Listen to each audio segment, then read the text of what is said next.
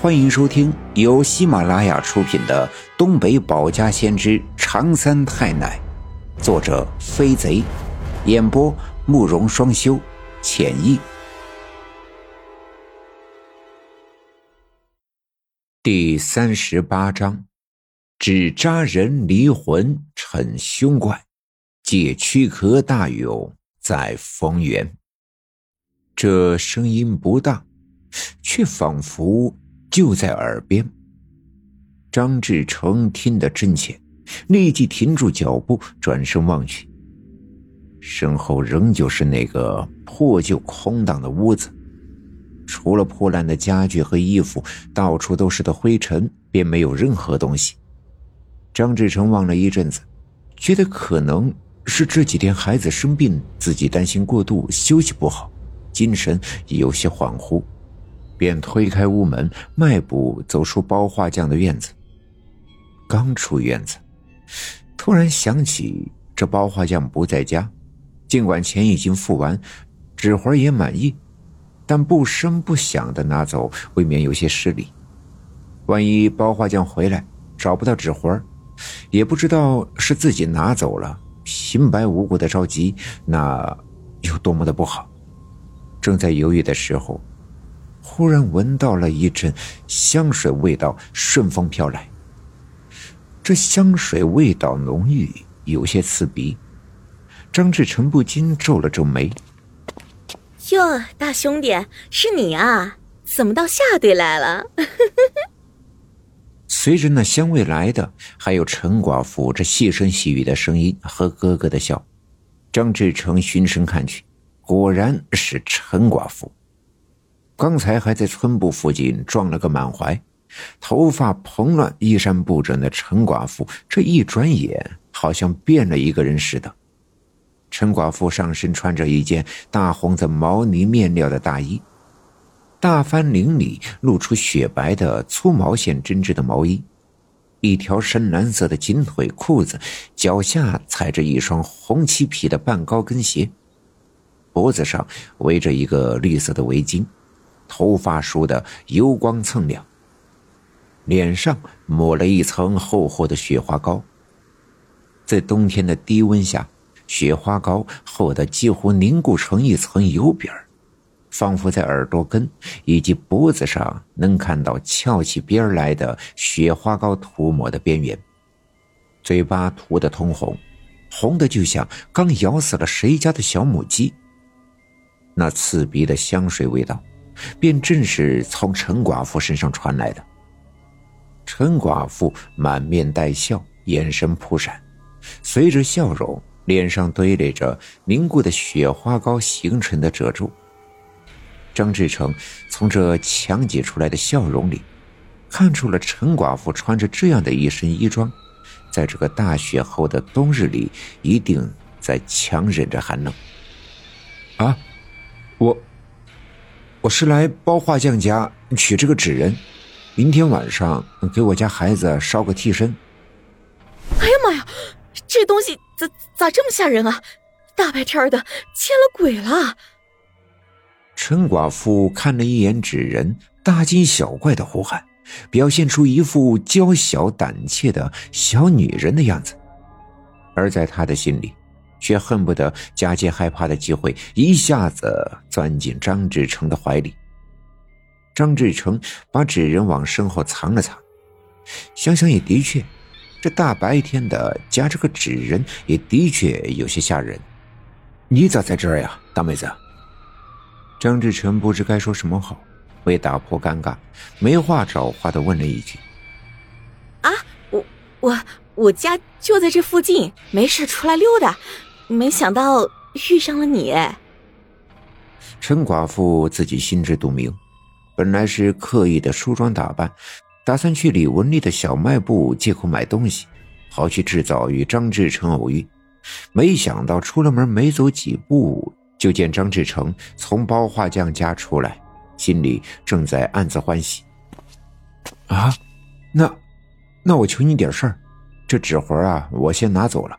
一会儿包画匠回来，麻烦你看见他，跟他知会一声。张志成说完，对着陈寡妇笑了笑，这一笑不要紧，陈寡妇感到一阵眩晕，大脑再一次充血，脸上有火烧一般的通红。其实就连陈寡妇自己也想不通，守寡这么多年，尽管自己并不是一个安守本分的主，也曾暗地里看上过刘家镇的几个单身的男人。但从没像见到张志成这般的心潮澎湃、难以自控。自从早上在村部门口与张志成相撞之后，便早已把白胜利与别的女人鬼混的烦闷丢到脑后，心里充满了张志成的身影。张志成说完，其实陈寡妇并没有将他的话听进心里去，却不由自主的点头答应。张志成向陈寡妇道谢，转身离开了包华匠家，往上队走去。过了好一会儿，张志成的身影已在村里的小路尽头消失不见。陈寡妇这才缓过神来，失去了跟张志成一起去上队的大好机会，心里不禁懊恼不已。这张志成个子大，腿也长。不一会儿，便走出了下队。路过我们家门口的时候，我正拿着一个小铁铲，一下下的铲那些堆在墙根的积雪，自己玩的不亦乐乎。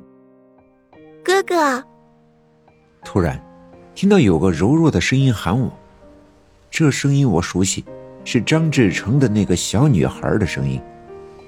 我们就在前两天还一起开心的玩嘎啦哈。我抬头循声望去。却并未看见那小女孩的影子，反倒是看到张志成的那个花花绿绿的纸人从我们家门口经过。我走到大门口，向外面张望了一阵，张志成已经走远，大门外四野无人，想必是我的幻觉，便没在意，继续在院里玩我的铁铲。可刚铲了几下，突然。又听见那个声音喊我：“哥哥，小哥哥。”那声音就在耳边。我抬头看去，刚才并不是幻觉，因为张志成的女儿小楠不知什么时候笑盈盈的站在我的面前。哎，你啥时候来的？我怎么没注意？我十分纳闷，问道：“哥哥，带我一起玩好吗？”小南并未回答我，走到我面前，拉住我的胳膊。爱玩是小孩子的天性，见到小南来找我玩，我也十分的开心。这种开心便是我很快忘记了对于小南突然出现的惊奇，把小铲子递给了他。他接过铲子，学着我刚才的样子，一下下的铲雪。我们就这样玩了一阵子，便对铲雪失去了兴趣。我伸手在口袋里掏出那对嘎啦哈，在小南眼前一晃，说道：“我们上屋子里去玩嘎啦哈吧。”小南放下铲子，说道：“小哥哥，要不你跟我去我文丽大大家玩吧？”我想了想，便答应了他。我们拉起手出了院子，向李文丽家的小卖部走去。刚出了院门，没走几步，听见身后响起了一阵脚步声。我回头看去，是李文学。李文学每天都会在上下两队南山北坡的来回走，村里的人早已熟悉，所以也见怪不怪。他的步子很快，低着头也不作声，从我们的身边经过的时候，带起一阵凉风。我拉着小南往路边上躲了躲，以免被这个半疯的李文学没轻没重的撞到。目送李文学走远，我拉了拉身后小南的手，打算和他继续向前走。小南却站在原地没动，一脸愁容的看着我说：“哥哥，我想求你点事，你找个地方把我藏起来吧，别人刚才，刚才那个人再看到我。”我害怕他，他会拉着我回家，再也不让我出来玩的。小南的表情十分委屈，几乎哭出声来。我见了也十分的心酸，不知道该怎么安慰他才好。那你要藏多久？你爸爸找不到你会担心的。我问道。藏两天就行，我爸爸不会担心，你也不用担心。我点头答应。他的表情如此的悲切，我也没法拒绝。可转念一想，到底该把它藏在哪儿好呢？如果藏在我们的家，奶奶看见了肯定会送他回家。可除了家里，又没有其他合适的地方去藏上这样一个只有五六岁的小女孩。可是，你藏在哪儿呢？我不禁泛起愁来。突然，小南看着我笑了，轻声的说：“哥哥，让我藏进你的身体里吧。”他话音刚落，我突然感到一阵眩晕，耳朵剧烈的耳鸣，仿佛有千万个嗓音尖利的人一起在我的耳边喧哗。这耳鸣令我头痛欲裂，五脏六腑也跟着翻腾起来。他们在我的身体里上下翻飞，我感到喉咙一阵阵的膨胀，仿佛一张嘴就会把他们吐出来一般。剧烈的疼痛和眩晕令我一下子昏厥过去，仰面摔倒在地，人事不省。不知过了多久，我感到了浑身上下一阵阵的刺痛，我挣扎着睁开眼睛。眼前是一片白茫茫的世界，这世界我来过，我清楚的记得，曾在我的某一场梦里来过。这世界白的没有边际，也无法分清天地的界限，到处充满着模糊的白光，这白光令我感到温暖，仿佛回到了妈妈的子宫，浑身的每一块肌肉、每一块骨骼、每一个毛发都在放松。这种放松令我感到无比的愉悦，身上的刺痛一下子消失不见。我试图向前走，却无法分清方向。